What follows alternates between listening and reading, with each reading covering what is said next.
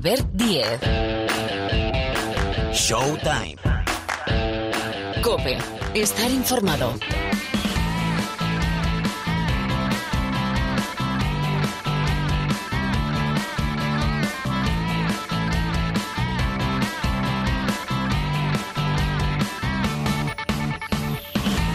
¿Qué tal? Bienvenidos, bienvenidas. Aquí arranca una nueva edición, un nuevo programa de Showtime, el programa de baloncesto de la cadena Cope. Bueno, por delante una hora. El compromiso es una hora más o menos de baloncesto donde, bueno, hay muchísimo que comentar. Hemos avanzado un poco la salida del capítulo de esta semana por aquello básicamente de la doble jornada de Euroliga. De la Euroliga hay que hablar. Venimos del segundo clásico de la temporada, el primero en Europa, con ese 86-76 del Real Madrid frente al Barcelona, con Nico Mirotic, entre otras cosas, como protagonista. Después vamos a preguntar eh, por las notas, el balance que les pareció a Miguel Ángel Paniagua y a Rubén Parra ese segundo clásico de la temporada. De momento 2-0, se los ha apuntado los dos el Real Madrid. Un Real Madrid, por cierto, que ya no está invicto en la Liga Andesa y con la derrota del Real Madrid en Miribilla frente al Retabet Bilbao Basket ya no quedan equipos invictos en la Liga Endesa.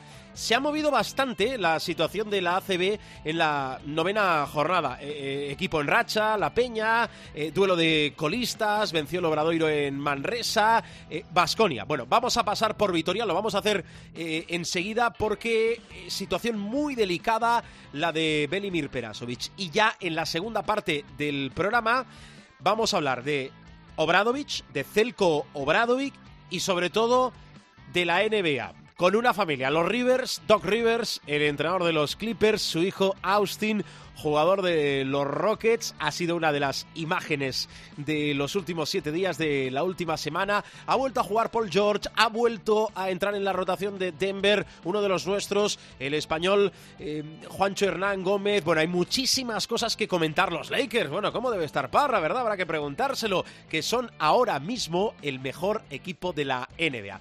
Todo esto y más aquí en Showtime, dirigiendo la máquina Marc Pairés, aquí al micrófono Albert Díez. ¡Arrancamos!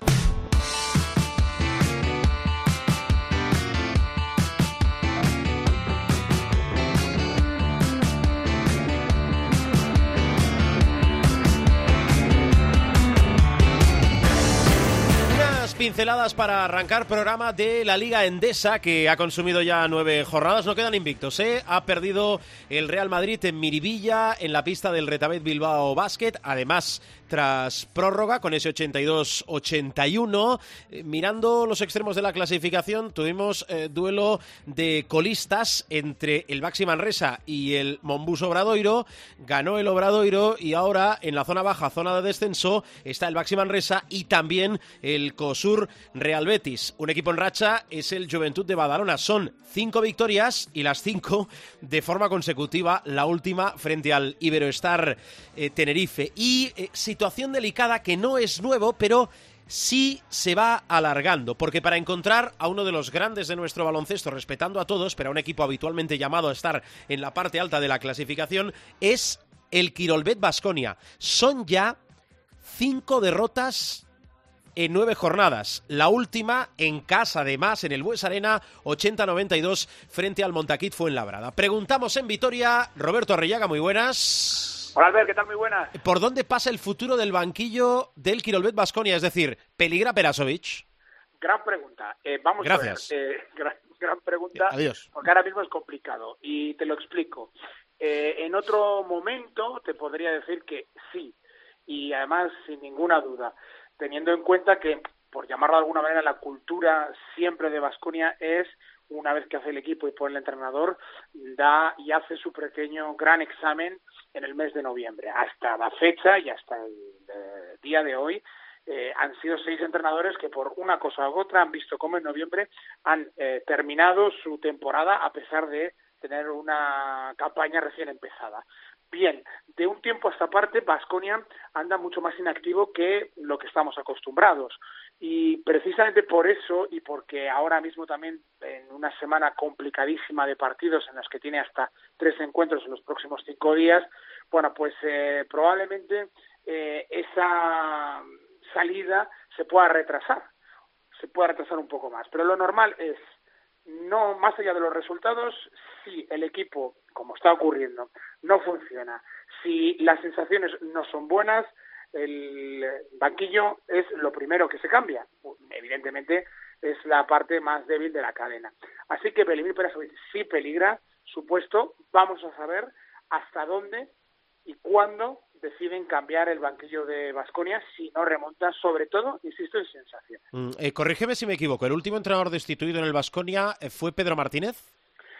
El año pasado, en noviembre. Con, con, un eh, panorama mejor que el que tiene Perasovic. Un poquito mejor, ¿eh? un poquito mejor, porque en Euroliga es cierto que iba peor. ¿eh? En, en ACB, en lo que se refiere a ACB, iba bastante mejor el equipo de, de, Pedro Martínez, pero en, en Euroliga se atisbaba algún tipo de problema. Eh, sobre todo porque, bueno, no, no consigue nada más que ganar un partido, el, el primero, luego tuvo ese calendario que es un, un horror, de verdad, ¿eh? porque si te toca en casa, eh, pues parece que tienes más aspiraciones de las que realmente tienes y al sí. revés, como le ha pasado a Vasconia, si te toca jugar muchos partidos fuera, parece que te estás hundiendo, ¿no? Y todavía queda toda la competición. Por lo tanto, era un poquito mejor, pero insisto, los resultados no lo son todo en Vasconia. Eh, yéndome muy atrás, o sea, Salva Maldonado iba primero en la Liga CB, por ejemplo, pero no había sensaciones, no había química y se tiene muy claro que en septiembre es una fecha eh, buena para primero cambiar de entrenador y tener el tiempo suficiente como para imponer el estilo del nuevo y que el equipo funcione. Mm, dos preguntas. Una de la Liga Endesa. ¿Qué te está gustando más allá de Basconia y qué no te está gustando, te llama la atención del campeonato? Bueno, pues te voy a decir que lo que más me está gustando o lo que yo creo que me parece más sorprendente es Alex Mumbrú en el banquillo de Bilbao Basket, porque... Séptimo, ¿eh? Zona de playoff. Sí, y, y, fíjate, y derrotando en Miribilla absolutamente a cualquier equipo de Euroliga que pase por allí, que eso no es fácil, ¿no?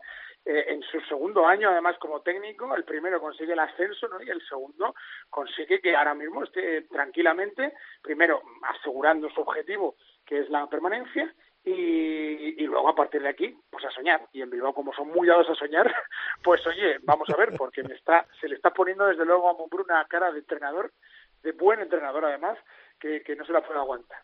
Lo, lo peor de la Liga ACB, yo creo que, no sé, es un poco esa convivencia ahora entre la Euroliga y, y, la Liga ACB. Es lo que ahora mismo veo como que una distancia tan grande que parece que no pertenecemos a la misma liga.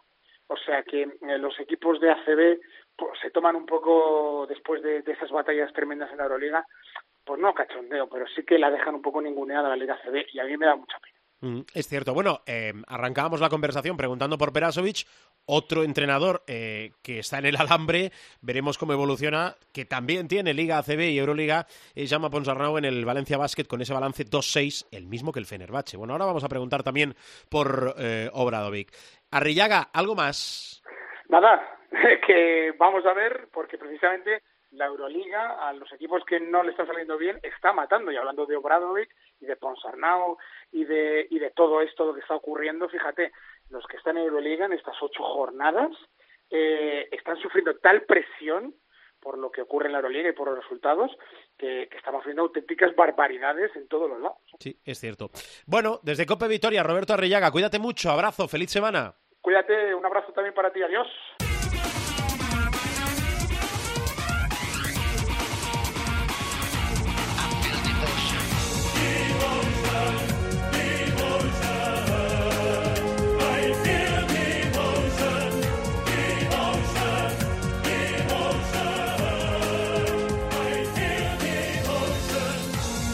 Al lío, sintonía de la Euroliga. Esta, esta semana es la segunda de las siete que tenemos a lo largo de toda la temporada. Eh, de doble jornada de, de Euroliga. Eh, después repaso los partidos de los equipos españoles, pero venimos de clásico, el segundo de la temporada, el primero ya entrada esta temporada y quiero preguntarle a Miguel Ángel y a Rubén, a Paniagua y a Parra ¿Cómo lo vieron? Hola Miguel Ángel, ¿qué tal? Muy buenas. Buenas. Está por aquí Rubén Parra. Parruno, ¿cómo estás? Muy bien, Albert, ¿cómo bien, estamos? Bien, hombre. Arranco eh, por ti. Se llevó el segundo, también el primero, el Real Madrid. De lo que se vio en el Wizzing, eh, ¿tu opinión, Miguel Ángel? Bueno, un para empezar, un Barcelona mermado, ¿eh? con lesiones muy importantes y con bajas notorias dentro del esquema del equipo, ¿no? Eso ya de por sí es uh, un atenuante para la derrota del Barça. Dicho esto, merecido triunfo del, del Real Madrid, eh, fue mejor en los cuatro tiempos, aunque es verdad que hubo dientes de sierra.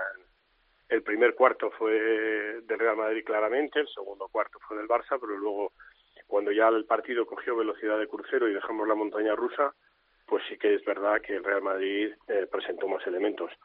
Eh, yo aquí destacaría eh, dos aspectos ah, fundamentales que son el buen hacer de Campazzo y la presencia de Tavares, que estaba un poco apagado en los partidos de Euroliga hasta ahora, pero Cierto. demostró aquí que, que sigue siendo y que es un jugador con una potencia tremenda defensiva, capaz de cambiar de los tiros y que crea psicológicamente un problema para cualquier equipo, ¿no? incluyendo el Barça.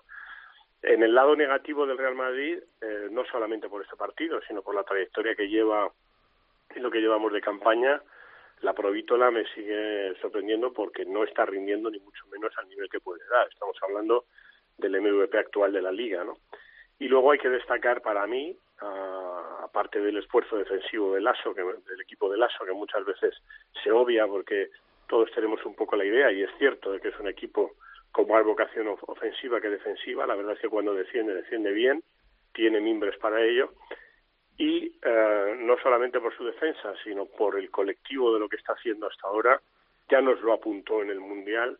Eh, no quiero olvidarme de, de que está haciendo eh, una campaña muy buena, que está demostrando que es un jugador de presente y de futuro y que es muy importante para el Real Madrid. Eso en cuanto a lo que me preguntas. Y luego, desde el punto de vista del Barça, pues hombre, yo creo que con toda la plantilla, si logra juntar a toda la plantilla sana y sin infortunios, es un equipo claramente para estar en Final Four. Luego otra cosa es que le pase un poco como a Fenerbahce, ¿no? Que tienda a la autodestrucción mm, o a la implosión por el vestuario, ¿no? En la relación entrenador-jugador, en la relación jugadores-jugadores, pero en principio el Barça es un muy buen equipo. Venía con muchas ausencias y aún así el segundo cuarto demostró que es capaz de remontar, que es un equipo con mucha calidad y que Mirotic, uh, independientemente de lo que se le sirve o no se le sirve, como jugador del Barcelona, como jugador para la Liga CB y como jugador sobre todo para el estilo de juego de la Euroliga, es un jugador superlativo y probablemente ahora mismo es el, si no el mejor, está entre los tres mejores de Europa. Parra, dispara. A mí me pareció un partido rarísimo, un encuentro que, empieza con el Madrid mandando por 21 en el primer cuarto, eh, acaba 32-14, luego el Barça le hace un parcial de 16-36 y le da la vuelta, se va dos arriba. Eh, por, por resumir y no reincidir en lo que dice el profe, eh, eh, es cierto que el Barça tiene, tenía bajas, pero el Madrid también, ¿eh? Y hubo un momento en el duelo en el que pareció que esas bajas le iban a pasar factura, porque Tavares se pone con cuatro faltas muy rápido, Miki también, y es expulsado, de hecho, también en, el tercer cuarto, y están sin, sin Merri ni, ni Felipe. Les queda para comerse el juego interior del Barça, Tavares con cuatro faltas, Garuba, y para mí el gran triunfador por parte del Madrid en, el partido, que fue Anthony Randolph, que estuvo a, un nivel exceso en ataque y también en defensa. Estuvo eh, muy activo el, jugador americano. Eh, del Barça me llamó la atención eh, lo que mediatiza sus encuentros siempre Tavares. es que es los Real Madrid y Barcelona últimamente, con Tavares en pista, sin Tavares en pista, no tienen nada que ver luego acaba el partido, a lo mejor, mira, si ha metido solo eh, cuatro puntos o dos puntos tal, y dice, bueno, pues tampoco para tanto, pero es que es vital. O sea, su presencia, ya no en los tiros que tapona, los rebotes que tal, sino eh, me recuerda en eso al, mejor Shaquille O'Neal, que es una burrada, pero eh, por lo que mediatiza el ataque rival, los tiros que modifica con su sola presencia. Y de hecho, la, la, remontada del Barcelona empieza cuando Tavares hace la tercera falta. O sea, ahí ya han empezado, que por cierto es una remontada que protagonizan secundarios son Curich y, Delaney los que, los que acercan al Barça y luego le, ponen por delante. Y luego estoy muy de acuerdo, muy, muy de acuerdo. Hablamos siempre tanto en fútbol como en baloncesto, de lo que perjudica a los clubes, las selecciones que se llevan a los jugadores y se lesionan y para tal. A DEC, el verano con Argentina le ha sentado de maravilla porque allí ha sido estrella, eh, junto con Escola eh, y, Campaso ha sido eh, una de las tres patas del banco y ha vuelto con una confianza descomunal. Y estamos viendo al DEC que yo creo que fichó el Madrid, al que quería el, el Real Madrid, a, un chaval que no se arruga, que te gana partidos con canastas en, en los instantes finales, que postea, que anota desde fuera, que defiende.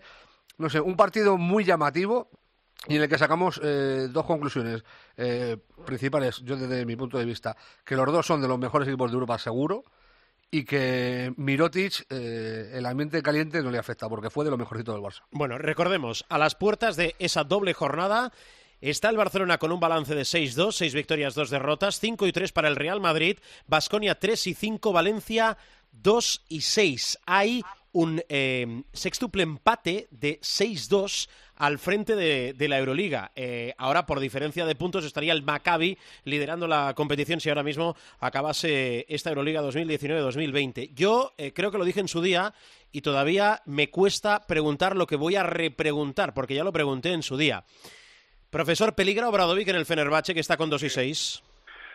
Oficialmente no, pero bueno, ya visteis cómo eh, os decía que el partido con el CSK era un partido importantísimo um, y era un partido en el que el equipo iba a ir con mucha presión y la presión le estalló al propio Obradovich. Es verdad que no es la primera vez que vemos a un Obradovich uh, eh, desencadenado si me, o desenchufado, en plug, ¿no? Sin, sin, uh, en vivo, ¿no? Y, en, y de una manera uh, bestial, ¿no? Dirigiéndose a sus jugadores, ese fuck you eh, monumental que le suelta en un momento determinado, eso es fruto de la, de la presión.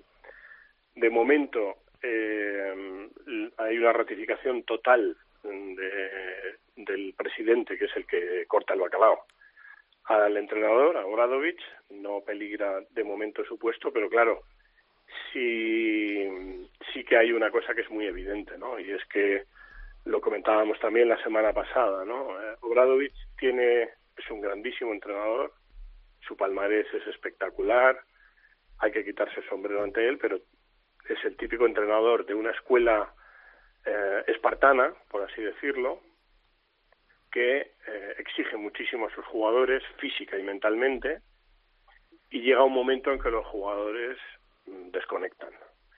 Y tiene toda la pinta de que los la mayoría de los jugadores de Fenerbahce, que son muy buenos y están con él además, pero desconectan, es decir, no pueden más. Es, es una cuestión más psicológica que otra cosa, porque el Fenerbahce eh, pues no jugó mal. Yo me, tragué el partido entero, lo revisité además.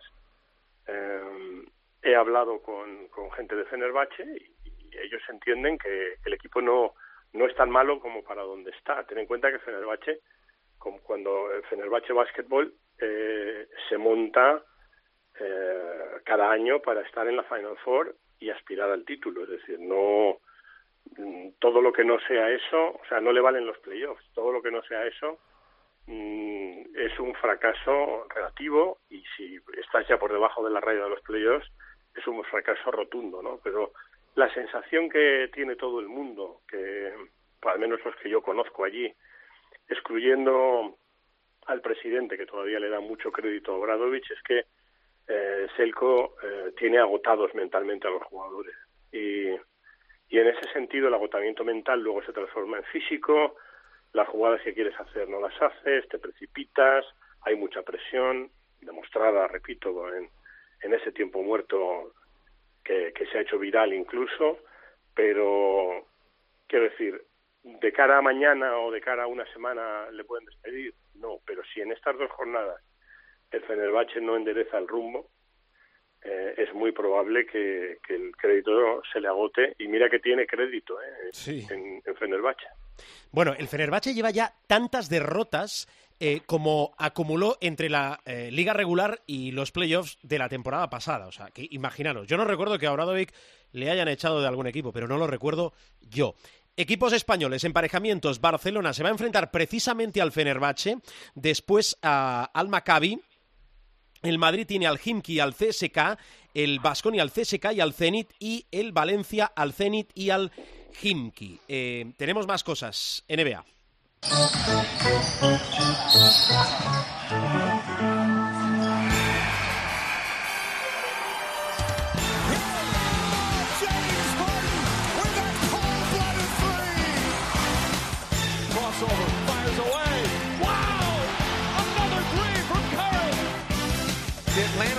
Luka Doncic.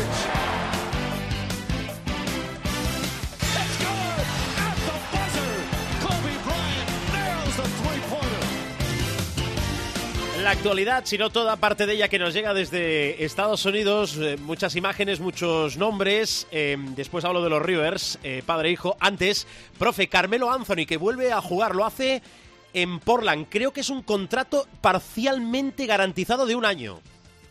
No, no, parcialmente garantizado no. Parcialmente garantizado quiere decir que el contrato tiene una parte garantizada. No, no, el contrato es no garantizado. No garantizado, vale, No garantizado. Es, el contrato es como el de Howard. vale. Exacto, es decir, eh, el club tiene la sartén por el mango, evidentemente, Hace en bien. la medida en que él vaya cumpliendo meses en el equipo, si los cumple, pues le irán pagando, pero de no tiene nada de garantizado. Es decir, es un contrato en el que el club en un momento determinado, supongo yo que por una cuestión disciplinaria, porque no creo que sea por una cuestión baloncestística, porque Carmelo va a anotar y va a hacer sus cosas, eh, le puede echar inmediatamente, ¿no? Y bueno, eh, es una medida eh, un poco de urgencia eh, motivada principalmente para, para sustituir a Collins, que se lesionó, como sabéis. Ah, va a estar además un tiempito fuera de, la competición. Y luego, pues hombre, mm, es un buen fichaje para Carmelo Anthony, es una incógnita enorme para, para Portland. Y vamos a ver si con Carmelo Anthony hay vida más allá de, de Lillard y de McCollum, que hasta ahora lo que hemos visto de Portland, y supongo que Rubén estará de acuerdo conmigo, no indica que haya pulsaciones más allá de Lillard y McCallum, ¿no? Y luego además en Portland me consta hay un resquemor enorme por, por eh, la inversión que han hecho los los dueños en ah, por, parte de los dueños, claro, inducido por por la por la gerencia de sobre todo Bismore y, y Whiteside. O sea que es una solución de urgencia eh, con Carmelo Anthony lo que ves es lo que tienes y lo que tienes es lo que ves, es decir, sabes que fichas a un jugador potencialmente conflictivo, bueno, potencialmente no, quítale el potencialmente conflictivo para el vestuario, fichas calidad, fichas puntos, pero también fichas un, una termita en el vestuario, ¿no? Con lo cual vamos a ver si también el jugador que, que se agarra, ya no te digo al último tren, sino al último vagón del último tren que va con retraso, pues a ver si también ah, endereza un poco su mente y se adapta. No lo va a tener difícil, ¿eh? Terry Stotts es un entrenador, yo, yo le tuve como jugador, he mantenido contacto con él, Mm, es un ah, es un tipo extraordinario, le va a ayudar en todo lo que pueda, la franquicia es una franquicia a, a pesar de todo muy familiar, o sea, va a estar en un sitio perfecto, quiero decir que no va a un sitio eh, tan profesional y tan frío como pueden ser los Knicks o alguna otra franquicia que es mucho más está mucho más estructurada como si fuera la General Motors que como un club, ¿no? Este es un club mucho más mm, familiar si quieres y con un entrenador que es una bellísima persona que le va a intentar ayudar pero bueno, el que aquí el que tiene que intentar ayudarse a sí mismo es Carmelo. Es. A mí me parece, bueno, una solución de emergencia y Portland no pierde nada porque no le van bien las cosas y, y el contrato es no garantizado y Carmelo tiene la mm, más allá de la última oportunidad para reivindicarse e intentar hacer algo. Yo lo dudo, ¿eh? porque eh, Carmelo ha entrado en una espiral desde hace años terrorífica, ¿no? Pero bueno, lo deseo, es decir, me gustaría que un jugador de la calidad intrínseca de Carmelo Anthony se reencontrara y sería una historia muy bonita de redención y tal, y ayudaría a Portland y ayudaría a un amigo como Terry, ¿no? Pero lo veo difícil, porque Carmelo, ya digo, la, la cabeza de Carmelo no está. Bueno, 35 años tiene en las piernas, no sé si en la cabeza, pero en las piernas por lo menos eh, Carmelo Anthony. A ver, que me está apretando Parra, eh, que sí, que sí, lo tengo en el papel, Parra. El mejor récord, la mejor marca de la NBA, eh, Lakers, 11-2. Yo tengo por aquí un dato, no sé si es eh, correcto, Parra, hace nueve años, nueve años después, tienen la mejor marca de la NBA los Lakers. Son los Lakers de Pau, de Pau y Kobe, sí, sí. Desde lo- los Lakers de Pau y Kobe no estaban primeros de, de la NBA a estas alturas de campaña, con ese 11-2. y, y con la sensación de que es un equipo serio porque aparecen muchos jugadores. Tener, tienen el comodín de la llamada dos veces, ¿eh? Tener a LeBron y Anthony Davis en tu equipo te permite eh, hasta cierto punto pues eh, ir moviendo fichas y, y creo que Fogel ahí está, está siendo acertado, está dándole bola a casi todos los jugadores. Pero hay un caso en los Lakers que es muy como lo de LeBron. eh, o sea, como lo de LeBron, como lo de Carmelo, que es el de Howard. A Howard se le ficha porque se lesiona a Cousins como eh, eh, una cuestión desesperada de Sí. por cubrir el hueco de la plantilla y está resultando el Howard más centrado que yo recuerdo desde, de- bueno, en toda su carrera, porque hasta cuando era una estrella en Orlando no estaba tan centrado como ahora, simplemente era una mala bestia. Algo Eh, tendrá esa camiseta, Parra. Está muy centrado, no, pero ya la tuvo y, y para nada, o sea, eh, tiene que ver con ese momento puntual. ¿Podría pasarle a Carmelo lo mismo en Portland? Eh, pues que estuviera así de centrado y tal. Pues hombre, me cuesta mucho creerlo. Yo estoy en la del profe, que es que es un tío que tiene un golpe en la cabeza bastante serio. Y aparte tiene un hándicap que Howard no tiene, y es que adolece de defensa.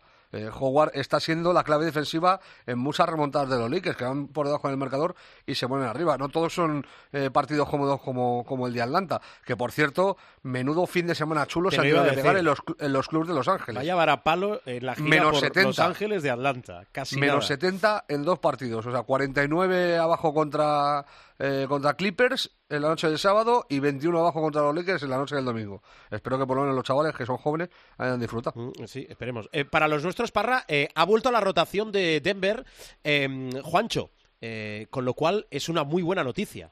Me llamó mucho la atención el otro día eh, en rueda de, de prensa eh, que hubo, o sea, varios compañeros, eh, sobre todo Barton, destacó la labor de Juancho. Eh, dijo, hemos ganado por, la gente de la rotación, la energía que ha puesto tal cual, sobre todo Juancho, o sea, recalcó la labor de Juancho en el partido. Y luego, en la noche del domingo, eh, jugó eh, 30 minutos en la, en la victoria de, de Denver y se fue a los 15 puntos, que es su mejor marca de, la temporada. Así está bien. De- después, justo de que Juancho dijera que estaba un poco frustrado porque veía que entrenaba y tal, pero no tenía minutos en cancha y que estarse jugar, eh, pues a nadie le gusta, evidentemente, pues eh, parece que empieza a encontrar un, hueco en el, en el equipo y que, y que empieza a contar de nuevo para, para Mike Malone. Yo creo que no será una grandísima estrella, pero es un jugador que yo creo que si analizamos eh, minuto rendimiento ha sido muy regular desde que aterrizó en la NBA.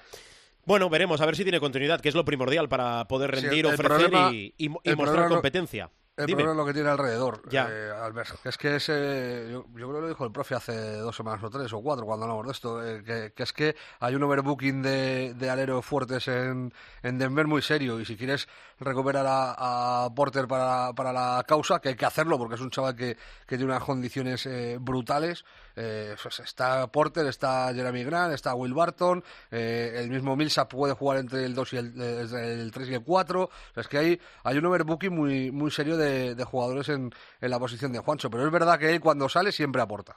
Sí, es cierto. Bueno, antes os hablaba de, de los Rivers, que yo creo que es una de las imágenes que nos deja como mínimo esta temporada. Recuerdo Doc Rivers, entrenador de los Clippers, Austin, su hijo, eh, jugador de Houston, entre otras cosas. Bueno, una pequeña trifulca pidiendo el hijo la técnica para el padre. Eh, coincides que es una de las imágenes de la temporada, como mínimo hasta el momento, ¿no, profe? Sí, sí, sí. y Además, eh, personifica algo que muchas veces eh, oímos a los deportistas eh, de élite, eh, bueno, a los deportistas en general, pero a los de élite más, ah, de todo tipo de deportes, ¿eh? no solo del baloncesto, que es una frase que reconoceréis perfectamente, ¿no? Y es cuando estoy en el- la cancha o en el campo, o, eh, no conozco ni a mi padre. Bueno, pues esto está llevado a, al paroxismo, ¿no? A la textualidad, sí, sí. esta es la textualidad, efectivamente, Rubén. Esto es el no conozco ni a mi padre. Cada uno tira para su lado. Es verdad que se llevan muy bien. eh, no es la típica historia. Pues se lleva mucho peor, por ejemplo, Luke Walton con su padre. que no le considera. No, no, no le considera, no considera Luke que haya tenido una figura paterna, porque Bill Walton era un tío muy especial. Pero bueno, se llevan aceptablemente bien, pero estos se llevan muy bien. Yo me acuerdo además la imagen de Austin Rivers cuando fue elegido en el draft. Seguro que os acordáis, estaba allí Doc Rivers. Eh, o sea que se llevan bien, pero bueno, cada uno tira para un lado y, y el hijo no conoce ni a su padre cuando está con la camiseta de los Rockets. Yo decía en broma, va a haber una cena de acción de gracias bastante complicada en, en, la, en, en la mansión Rivers, pero bueno, es verdad que yo creo que eso queda como, como anécdota del juego y sin duda es una de las imágenes de la El, el- temporada. el chico, el, el hijo está muy pillo, es en el último cuarto cuando eh, le señalan una técnica por protestar. Creo que eh, reclamaba Doc Rivers que tenía dos tiempos muertos, que creo que no era así, y al final, después de señalar esa primera técnica, el hijo marca ya la segunda. Bueno, y al final consigue, consigue su objetivo, ¿no? Sí que estaba más desatado el padre que no el hijo, que yo creo que aprovechó el resquicio para, para meter baza y al final eh, sacar tajada. Eh, a ver, Parra, explícame esto de que los hijos de LeBron y Wade van a ser más que 16 equipos de la NBA. A mí me parece una de las noticias del año. Eh, salió el otro día la, en la partida de televisión de, de ESPN para los eh, partidos de instituto y de universidad y tal. Y resulta que a Sierra Canyon, a, a los Trail Blazers, al equipo de, del hijo de, de LeBron James, a, a Bronny, y del hijo de Wade, de Zaire Wade, eh, los van a televisar 15 veces. O sea, en ESPN van a salir 15 veces. El equipo de la NBA que más sale en ESPN este año son los Lakers con 14. Ese es un buen dato. O sea, van a televisar a su padre, o sea, a su hijo, más que al padre. O sea, van a televisar a Bronny, a, a LeBron Jr., le van a televisar más que, que al padre. Pero es que, bueno, los Lakers todavía pueden decir, vale, en ESPN me televisan 14, pero a nivel nacional soy el equipo de la liga que más me televisan. Tengo 43 partidos a nivel nacional. 43. Eh, sí, los Lakers tienen 43 sumando todas las plataformas. ESPN, ABC, TNT, eh, sumando todas las plataformas nacionales, son, son el equipo que va con 43. Pero es que hay 16 equipos que no llegan a, a las 15 sumando todas las plataformas. Entonces, pues, eh, pues claro, han flipado en colores. eh, parte de esos 16 equipos que, tienen menos partidos que ellos, por ejemplo, eh, eh, Thomas el otro día, eh, el jugador de los, de los Wizards, cuando conoció el dato, dijo, madre mía, los televisan más que a nosotros. Y le contestó Wade, de locos, hermano. Wade, que es el padre de Wade, el, el- el padre Sí. de Zaire, no, no Zaire. Me parece muy llamativo. Eh, yo esto no lo haya visto en la vida, que televisen a un equipo de instituto. ¿eh? Recordemos que es instituto, no es un equipo universitario. Eh, Bronny tiene 15 años y Zaire 17. Es el único año que van a jugar juntos porque eh, el próximo, el hijo de Wade ya se va a la universidad. Y yo comprendo que, que es, es llamativo. Son es dos hijos de, de dos leyendas, de dos de los jugadores más míticos de los últimos 20 años de la NBA. Pero joder, que los televisen eh, 15 veces y, y sobre todo 16 equipos NBA sean televisados menos que ellos a nivel nacional, me parece una, una ¿Y, por, por qué? Porque entiendo que todo esto está estudiado, ¿no? Con el impacto televisivo que puede tener una y otra cosa, ¿no? Pero sí que llama la atención, ¿no? No, yo entiendo que eh, está todo pensado y más que pensado. También hay que pensar, eh, y yo creo que va por ahí también un poco, que tiene que haber algo de patrocinio por parte de mecenas de, de Lebron y de Wade, que hayan metido pasta ahí. Si no, yo no me, no me lo explico, porque por mucho que tengas, puedes tener interés en ver a los hijos de Lebron y de Wade. Pero 15 veces, o sea, 15 partidos a nivel nacional, o sea, con lo que supone, el, bueno, el profe te lo puede explicar mejor que yo, pero la televisión nacional de Estados Unidos es la creme de la creme, o sea, eh, todos los equipos tienen su televisión eh, local, por así decirlo, eh, en cable, donde echan todos sus partidos, pero que un partido tuyo sea a nivel nacional, es, eh, joder, por ejemplo, lo de los Spurs con Popovich sentando a los jugadores creó polémica por los partidos a, eh, a nivel nacional. O sea, lo de la ley esta de no poder sentar a, a tus jugadores en, eh, por descanso en partidos a nivel nacional es por eso, por la importancia que tiene un partido televisado para, para todo el país. Eh, y aparte, yo he estado leyendo sobre Sierra Canyon pues desde que eh, me enteré de que iban a coincidir allí el hijo de LeBron y el hijo de, de Wade, y es que aparte tienen buenos prospectos, ¿eh? tienen dos o tres jugadores más eh, que van a ser eh, top 10, top 15 del de, del año que viene. Alguno que ha firmado Kentucky, por ejemplo, o sea, que no son solo ellos dos, que hay dos o tres jugadores más en el equipo que son crema. Bueno, eh, profe, ¿algo que, que me deje, que deba saber la parroquia del programa? Bueno, la posibilidad real de que los Cleveland Cavaliers han, sé que han puesto en el mercado a, a Kevin Love. Si vamos a llegar a buen puerto con el traspaso, ya veremos, porque Kevin Love eh, no lo va a tener fácil, pero bueno, que sepáis que está en el mercado. Hay que descargar un contrato eh, brutal, ¿eh? O sea, el, el contratito vale su, su dinero. Eh, me parece que eran ah, dos, 120 kilos, yo creo que tiene, ¿no? Eh, firmó una extensión de 120 kilos y, y es una pasta. Pero que sepáis que lo ha puesto en el mercado, yo creo que Cleveland tiene muy claro que está en fase de reconstrucción y, y no hay mejor manera de hacerlo que soltar eh, un activo impo- importantísimo, el único que les queda realmente de nivel All-Star, mm, no sé si presente, pero sí pasado, como es Kevin Love, y presumiblemente a cambio de juventud y de opciones de draft, que es como, como se reconstruye hay dos maneras de reconstruir, ¿no? Con, con free agents, con agentes libres o a base de rondas de draft y Cleveland parece que opta por, por la segunda al poner a Kevin Love en el mercado. El contrato de Love es acordeón, eh, son 28 kilos y pico este año, 31 el que viene, 31 el siguiente y 28 el último, eh, es lo que dice el profe, 120 kilos, son casi 30 millones por temporada. Colocar a Love es un reto muy fenómeno. Sí, ¿eh? sí, sí. Y si lo hacen, bueno, yo creo que se pueden dar con un canto en los Ya dientes. Eh, Parra, ¿tienes una flechita más? ¿Quieres o no?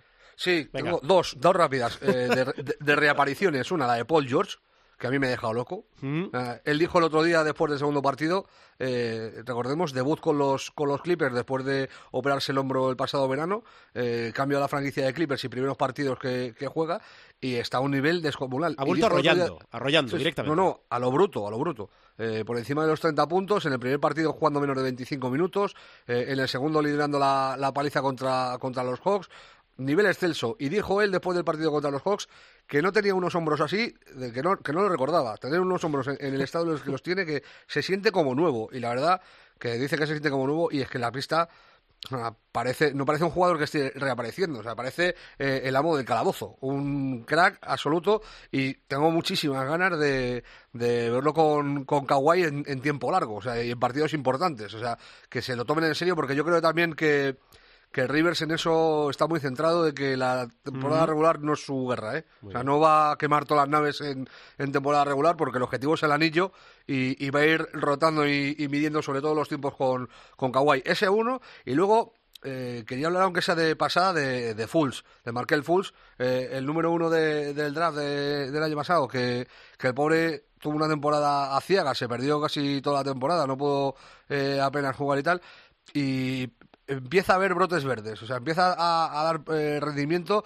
eh, jugando con, con Orlando, eh, un rendimiento bastante curiosete. Eh, viene de hacer su mejor marca en la NBA con 19 puntos y con un robo en los instantes finales del partido que termina con un mate que quita muchas dudas de, sobre el estado físico de, también del hombro y, de la espalda de, de Markel Fultz, porque es una acción de mucha potencia eh, delante de, de un defensor y es una gran noticia. Es un chaval que la Universidad de Washington eh, deslumbró a todos y que desde que llegó a la NBA el pobre no, no ha tenido la más mínima fortuna. Bueno, dicho queda, la semana que viene liberamos a Parra. Eh, ya os explicaremos por qué. Nada, nada grave, ¿eh? Simplemente que le damos una semanita a sueto.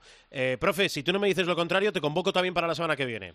Sí, no, yo algún día me daréis vacaciones, ¿no? Pro- profesor, eh, cuando tú desees, pero el pueblo no puede permitirse estar una semana sin ti. Usted sabe que yo soy de trabajar Sí, señor. y de trabajar mucho y, y bueno, ah, me encanta y, y alguna semana por lo, por, por lo que sea, pues ah, ya avisaremos, pero si no, aquí estaremos intentando suplir a- al cada vez más grande Rubén Parra, que, que es un cielo y que sabe que le quiero mucho. Es un fenómeno. Qué bonito. Llega la Navidad en breve. Adiós, Miguel Ángel. Feliz semana, ¿eh? Adiós. Parra, cuídate mucho. Jo, jo, que me he quedado sin palabras. ¿Qué voy a decir después de lo que ha hecho el profe? Yo también le quiero. Un adiós valdría. Adiós, Valdría.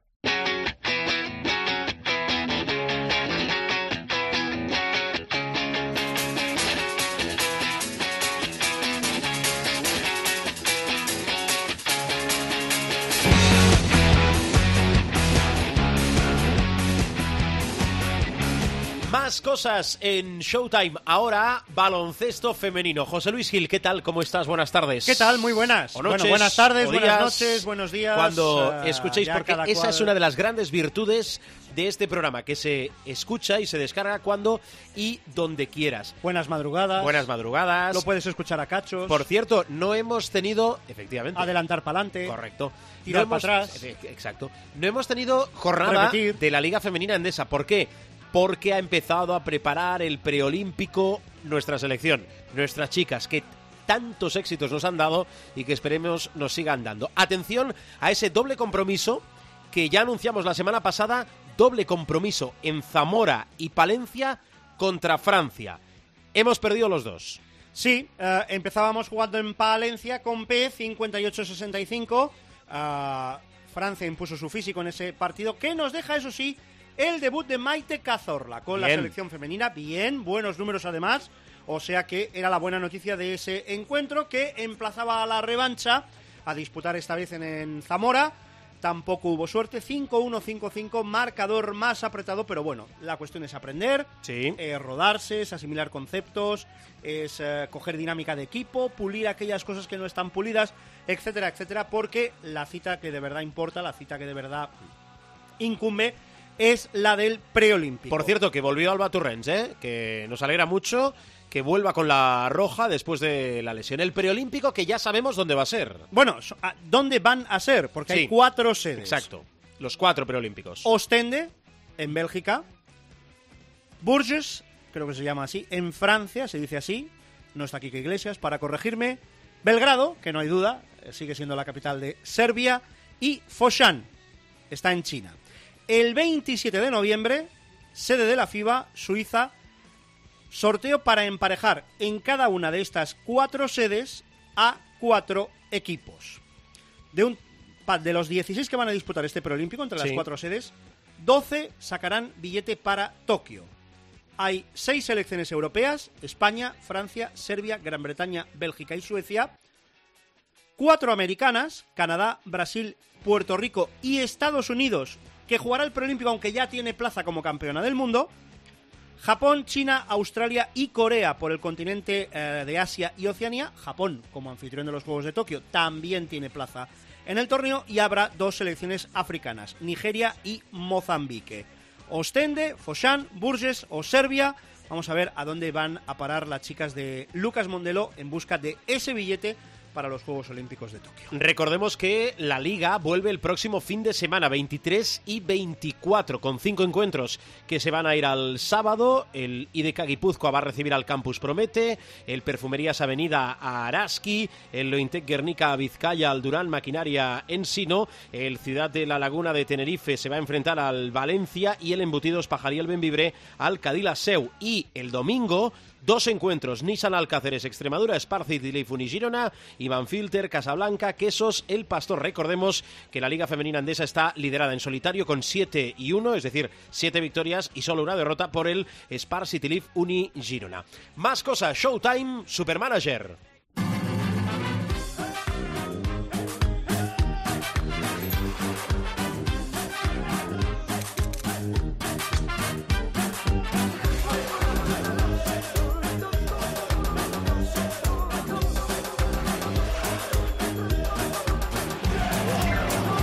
¿Cuántas quinielas? ¿Cuántas quinielas? ¿Cuántos equipos ya sabes por dónde voy, no? Eh. Habrá roto, como por ejemplo el nuestro, La mía, la ausencia de Nico Mirotic en la Podías- novena jornada contra el Movistar Estudiantes. podías haberme avisado. Yo no lo sabía. ¿Perdón? ¿Perdón? ¿Tú que tienes hilo directo con Nico? ¿Tú que eres el presidente del club de fans de Tricola? No, no, no, no has sido capaz de un, un WhatsApp. No voy a entrar, Estamos malitos. no voy a entrar ante esas insinuaciones, pero No, no, admiro no. a Nicola Mirotic como admiro a muchísimos otros jugadores. No, no pero entres, quien- no quien sé calla. si no no soy ni presidente ni formo parte de su club de fans, que Bueno. entiendo los tiene muchísimos Los hechos. a lo largo de todo el planeta Tierra. Los hechos van diciendo lo contrario, querido director. En fin, pues, pues Un nada. momento, un que- momento, un momento, un momento, espera, espera, espera. Para la cinta. No, no, no, no, no, no, no, sigue, sigue, tú sigue. Toda esta arquitectura del... Ay, sí, ay, ay. Sí, se codifica. ¿Cuánto, eh, la- toda esta arquitectura del lenguaje, para ¿cuántos puntos hemos sacado en la jornada? Eh, 120 con 20. Muy bien, la caída sigue Hombre, siendo nos, libre. faltan, nos faltan los 50 puntos de cada Momento, jornada de Mirotic. Momento, sí, 50, por favor. 120 con 20. Sí. Vale, el ganador de, de la jornada de nuestra liga privada, del Nos ha metido 100 puntos. Muy Durántula, de Moncada y Resac, Hombre, 220 con 20. Este es un clásico. Es uno, de los, es uno de los fijos. Sí, sí, sí. sí. Eh, ¿Tenemos cambio o ese grupo eh, que lidera, eh, el grupo que encabeza nuestra liga privada sigue igual de apretado todo? Eh, ha sido una jornada más propicia para el líder, Lucas Bien, y Ainhoa, Refuerza el liderato. que para el outsider mm, 15, menos. 16 Bueno, puntitos. bueno, bueno, es un mordisquito ¿eh? de 16 Bien, bien. puntitos ante Team Privates, de manera que sigue el líder de la general con 1.588,60 por detrás, de, o por delante, mejor dicho, de los 1.562,40 de Team Privates. Por cierto, Sí, hay que hacer acuse de recibo. a ver. Para un amigo de Málaga, se llama Bast. Eh, en la Hola, Bast. jornada. Hola Bast. O, sí, hola Bast. Eh, amigo o amiga. En la jornada número 8, perdió la jornada por 20, 20 centésimas. Vaya. Y escribe: Joder, o como... Sí, o como se diga. Bueno, eh. Durant Team por 0.2. Yo que quería aparecer nombrado por Gil en el programa. No hay ningún problema. Bast, tus deseos son órdenes para nosotros. Pero aquí, pero aquí creas un precedente, porque ahora No. cualquiera que te escriba Momento, y diga momento. que quiere ser nombrado o Un momento nombrada... que no he acabado. Ah, vale, vale, perdón. perdón. Después vuelve a escribir un mensaje y dice, ¿alguien de Showtime leerá esto? Sí, os leemos. Por cierto, gracias por seguirnos y tal. Podría participar el que gane en Showtime unos minutos. Jaja. El community manager, servidor, ya le ha contestado. Amigo Bast, grabamos hoy. Voy a elevar tu sugerencia al director del programa. Por mí, encantado. Me cuesta asumir en solitario el peso de mis fracasos. Ja, ja, ja. Por cierto, eh, este amigo de Málaga debe de ser presidente de un club de fans de Germán. chico, ¿cuántos hay en de, el programa? de Germando Barro. O, sí, Hombre. Porque es extraño, Sí. no me dirás que no, Bast, es extraño que Dime. siendo tú de Málaga o estando afincado en Málaga, tu equipo se llame Hay que demoler y afor. o sea que... Un abrazo a nuestro queridísimo compañero jefe de deportes de Cope Galicia, Germando Barro. Em, Y a Santi Peón, a Santi Peón, y a por Mariano Raskin, Mariano Leticia Chas, Leticia Chas y un compañía. Generoso. Ay, Depor, de Por cierto, nuestro equipo, vamos a repasar. Nuestro Eh, equipo. eh, directores de juego bases que- Directo- que, llevamos, sí, que llevamos. sí, sí, ya, la- avisé, ya avisé que partidos como el clásico, con todo lo que supone más allá incluso de, de la pista, con eh, los partidos que, que son cada Más vez allá más de la pista, ¿qué quieres decir con eso? con, el- con el tema de concentración, un partido que absorbe muchísimo, un partido... Desgaste. Exacto. Fue un partido de mucho desgaste, Sí, sí, ¿eh? lo Todo hay venimos que- de- lo venimos de Fue un comentar. partido, hombre, para ser fase regular, Sí. no está nada mal. No, ¿eh? un partido que en los dos primeros cuartos era una exhibición de, bueno, de, de- de baloncesto ofensivo. Sí, por eh, parte de eh, los dos. alguien debería explicar por qué tanto contraste entre Pero- el primer y el segundo cuarto. Lo que iba a decir es que siempre hay estos condicionantes de las jornadas europeas que depende cómo, y en el caso, por ejemplo, de la Eurocup, eh, que quedan muy pocas para acabar esa primera fase, pues puede condicionar lo una que clasificación, es un- claro, pero- siguiente jornada de la Liga Endesa. Hombre, la verdad es que después del, de- de- del mini break que tenía a favor el, el Madrid, conseguido, conseguido Sí, en la sí, última, sí. no podía permitirse el lujo de volver a, a, a Canon Park cediéndole una victoria más al, al Barça, pero, pero el partido fue a muerte. Por cierto, tengo que pasarte un hilo de un eh, tuitero, Lo de Pesic, sí, lo he visto. que analiza, pero objetivamente, ¿eh? datos objetivos, arrancando desde la escuela serbia de básquet del gran maestro Asa Nikolic, lo bueno y lo malo también, a criterio del tuitero, evidentemente, podrás estar de acuerdo o no, de la gestión de Pesic y de los cánones y conceptos de Pesic como entrenador de baloncesto. En resumen, bases. Hmm. Bueno, bases. No me enrollo más. Ah, ya, vale, ya corté. No, no, no, adelante. Tomás Bellas, Omar Sí. Cook y Frankie Ferrari. Vale, eh, aleros. ¿Cabrá en Ripierría? No lo sé, no tengo ni puñetera idea, porque no, no, no, lo, no lo tengo claro. Ujú. Además, hay doble, hay doble de Euroligas. Pff, Sí, mía. sí, hay doble de, de Euroliga, sí, sí, sí. Aleros, Daniel Díez, Jonathan Barreiro, Clemen Prepelic y Alex Urtasun. Menos Prepelic, que se va a quedar, del resto no garantizo nada. Pivots. Se pueden cambiar a tres, lo digo Sí, por... sí, por eso, como se puede. Por, por cierto, eh, claro, la crudeza de las nuevas normas del Supermanager que todos nos habíamos hecho ilusiones. ¡Oh! No está Mirotis, no está Mirotis, cambio, cambio, cambio. No, no, no, no, no. Los que habíamos hecho cambios en otras tres posiciones, nos comíamos el rosquito como unos campeones, sumado al rosquito de Randolph. Mirotic, Randolph, Schengelia, Conor Morgan es lo que llevamos en la, en la pintura. ¿Alguna recomendación más allá de los nombres, Pierre Henry, que has dicho, eh, que puedas meter? Claro, es que co- con, con pólvora del rey todo el mundo todo el mundo iría de caza, pero la cosa ya en pivots está, Qué está complicada. No, claro, ¿no la Sí, sabías sí, tú esta? Sí, hombre. Con no, la recordaba ahora. Con pólvora del rey todo el mundo todo el mundo va de todo el mundo va de caza. Ya te digo, bases. Es, claro, es que eh, Pierre Henry está más caro que Tomás Bellas, más caro que Cook, más caro que Frankie Ferrari. Ahí es complicado. Tendrías que hacer cash con un Mar García que sigue en racha, el Sí. hombre de el hombre de Fuenlabrada. Ha aparecido por ahí en el broker López Arostegui, que como alero barato que te da broker es otra de las de las opciones. El resto más o menos viene a ser lo que lo que ya nos sabemos. Los Booker, Butels, DJ Silly, que están muy bien. Y, y pivots, pues bueno, oye, eh, Mitrovic eh, le alarga un mes el contrato, ¿eh? Baxi Manresa. Sí. Está también con menos 13 de broker, 462.000. Es una opción, eh, pues, a tener en cuenta los que os hayáis caído del carro después del menos 3 de Enechongia, ¿eh? de Obi el jugador de, del Betis. Por arriba, pues, pues lo de siempre, Miroti, Shermadini, Brandon Davis, 1.500.000, me sigue, porque el tío es muy Sí. regular. Más, más allá de Mirotic, hay un ¿No? En Euroliga... En- no, es que esto no funciona No, con la Euroliga, lo Rey. sé, lo esto sé. funciona con la Liga Pero CB. cuando hablamos de regularidad tenemos de hacer el matiz porque si no pensar alguno, oiga, que en el clásico no apareció. Bueno, pero si en la. Liga CB se pasea y te hace buenas Sí, valoraciones. sí, no, no, estuvo bien. Primeros minutos para eh, Pustoboy en el Barça. Bueno, en este caso sí que aplicó las rotaciones Pesic eh, ante el Movistar Estudiantes. Gil, gracias. Eh, ¿Vuelve Mirotic entonces? Eh, yo entiendo que sí. No lo quito, ¿no? Veremos. Ve- Hay que esperar. Sigan atentos a, A sus su redes pantalla. sociales.